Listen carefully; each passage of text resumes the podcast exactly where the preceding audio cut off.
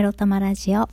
おはようございます。みくりです。この番組は短く働き多く稼ぐを目指すパラレルワーカーめくりが仕事のことや日々のいろいろエロいろを沖縄からお届けします。自分のことを諦めずに未来を作るその言葉を私自身とリスナーの皆様にすり込む番組です。おはようございます。トーン低めの土曜日の朝でございます。沖縄しっとり雨。皆様どんな朝を迎えてますか？ね、皆さんの地域の天気はいかがでしょうか？はい、今日はね、もう寒いのと、ちょっとね、胃が、胃が痛くて参ってるので、ベッドの中に入りながら、そして、寒くて布団の中に潜り込んでいるにゃんこ2匹も一緒になりながらの今日のテーマこれですクライアントの機嫌を損ねたら即死です。についてお話ししたいと思います。即死シリーズ第2弾ですね。もう別にシリーズ化したいわけでもないんですけれども、もう、いや、参ったよ。今日は土曜日でね、土曜日、日曜日。まあ本当は、このなんちゃらセンター、今仕事させてもらってるね、なんちゃらセンターは、もともと行政あ、まあ、なので、えっ、ー、と、土日祝休みなんで、職員の方々仕事してないはずなんですが、どうやら、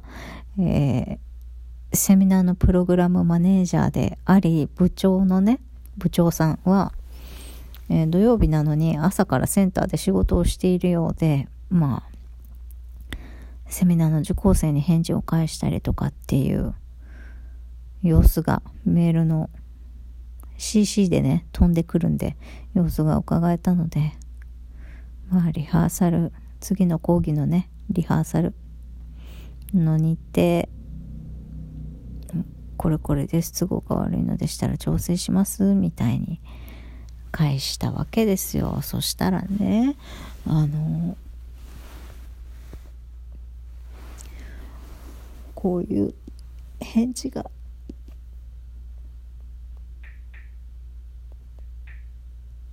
帰ってきたんですよ。あのあもうメールが出てこない。いいやいいや。ちょっともう文面読むのはやめにしとこう。えっ、ー、ととりあえずあのもうねダメ。私ほんと。これね月曜日もう契約解消させてくださいってもう平謝りでお願いするしかないね。もう何が何でも解消させてください。お願いしますって。もう私死にますって言わないとダメだね。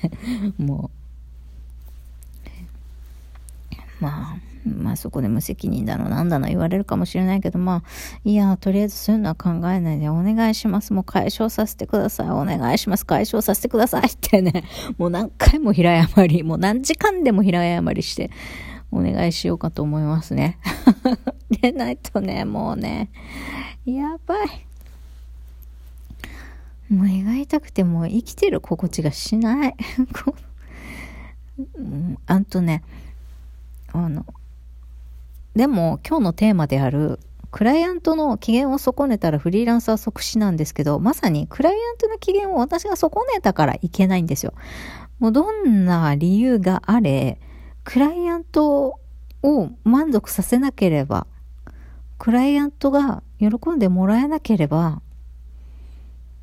もう何やってもダメなんですよ。で、今の私の状況っていうのは、クライアントが求めてることすらちゃんとできていないっていう状況なんですよね。うん。なぜそんなことが起きるかというと、そのプログラムマネージャーの言っていることね、を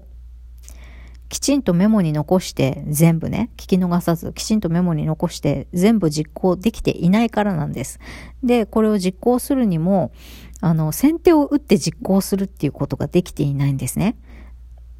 うん。だからそれをずっとずっとずっと怒られてます。まず先手えー、っとね、言ったことを確実にメモしていないっていう時点で、まあ、伝えたことがちゃんと受け止められていないっていう時点でもうアウトですね。で、それが、まあもちろんちゃんとメモできてないから言われたことを確実に実行できるわけもないじゃないですか。そう。だからそれで、あ、そういえばあんなこと言ってたなと思って、うんと、例えばクライアントの中では5個指示を出したはずなのに、先手を打たなきゃって半端にメモができた2個のことだけ、先手を打とうと思って、ああだこうだってやっても、それが、ちゃんと考えて練りに練った質問でないことを指摘されたり、後の3つはどうなったんだって後から指摘されたりね。で、この部長さんとよくあるのが、私は先々週から言ってますって言うんだけど、私の記憶では先週言われたなんですよね。記憶違いがたくさんあるんですよ。で、これ、これが起こる時点で、まあ、部長さんからしてみれば、言ったその時に確実に私の指示を受け止めてない、メモに残してないってことになるんでしょうね。った通りに受け止められてもらえてないことが多すぎると。うん。だから、もちろん、言ったことちゃんと確実にね、100%きちっと正確に受け止めてないんだから、仕事をやれるはずもないじゃないですか。うん。それで、もうずっとずっとずっと怒られてるって感じですね。もう当てつけ嫌味、えー、まあ、バリ雑言までいかないけれども、もうかなり振り回されてますね。えっ、ー、と、午前中に話の中で、もう君ちゃんとできてないからいいよ、もうそれ。私が引き取りますから、もうそれ対応しないでいいですって午前中に言われたから、あ、じゃあもうやることないや、今日と思って帰るじゃないですか。そしたら午後に電話かかってきて、やっぱりあれあれ、やってくださいって言われて、またセンターに午後戻って、で、これこれこれの段取りでやりますよろしいでしょうか？って言ったら、まあ、そうは言ったって、そんなにうまくいかないと思うけどね、君にはわからないと思うけど、って言われて。で、やってみました。で、結果、こうこうこうでした。うん、例えばね、アポ取りの電話をするとしましょう。あの、お偉い方たちだからね、そんな簡単に電話つながらないんだよね。まあ、君にはそんなこと、わからないと思うけどね。君はわかってないと思うけどね、そんなこと。言われます。えー、アポ取りの電話は僕がやりますからって言われたから帰ったのに、午後にやっぱりあなたが電話してって言われて、で、午後になってセンター戻ってきて、アポ取りの電話この内容で行きますって言われたら、まあ、そんな簡単に電話つながる人たちじゃないから、君にはわかんないだろうけど、って言われて、は？と思いつつ一応電話するじゃないですか。で、案の定繋がらなかった。で、結果高校でしたって言ったら、うん、まあ、繋がらないでしょうね。って話終わるみたいな。はぁはぁみたいな。これ超振り回されてるじゃないですか。やらなくていいよって言ったのに、午後になってやっぱりやってって言われて、で、やりますって言ったらそんな簡単にうまくいかない。そんなことも君にはわからないだろうねって言われ。で、やったらやったで、ほらね、うまくい、あの、まあ、うまくいかないことは分かってましたけどね、鼻からって言われるみたいな。じゃあなんで呼び出したの？っていうね。まあ、そういう振り回し回数がだんだん多くなってきてるんですよ。まあ、メールだけの攻撃じゃなくてね。で、今私攻撃って言ったけど、でもクライアントからしてみれば、こんな嫌がらせ何人バリ雑言浴びせられたとしてもですよ。ことの発端は私がクライアントを満足させてないからこんな目に遭うわけですよ。うん。この精神的苦痛たるや、そして時間を無駄にされる労力を無駄にされるっていうか、まあそういった仕打ちを受けるって、うん、まあそうなっちゃうんだよね。フリーランス立場が弱いからね。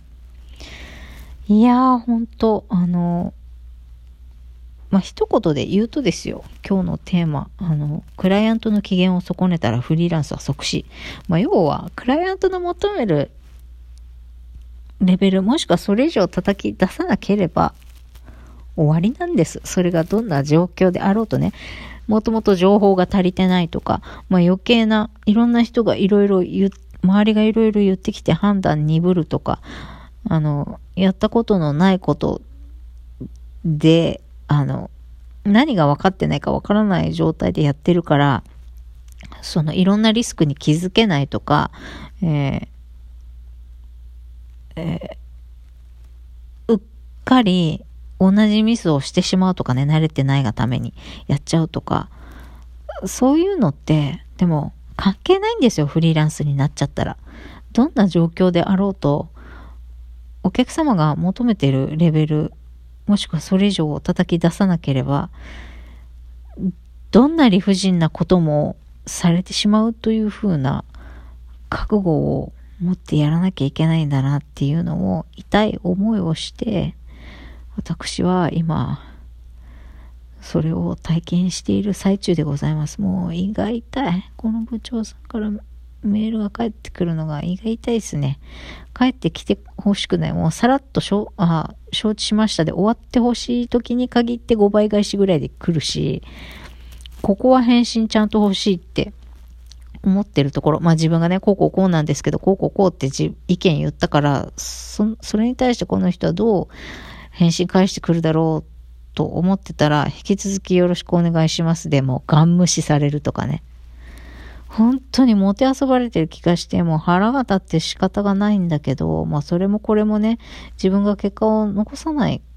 からだということにつきますね。まあ、だからそういうので、いろいろいろいろ重箱の隅をつつくように言われてしまっていて、えー、精神的に参っているというみくりの土曜の朝でした。えー、月曜日はもう、平誤りで契約解消を、えー、お願い交渉締結できるようにしたいなーなんて思ってます。それではまた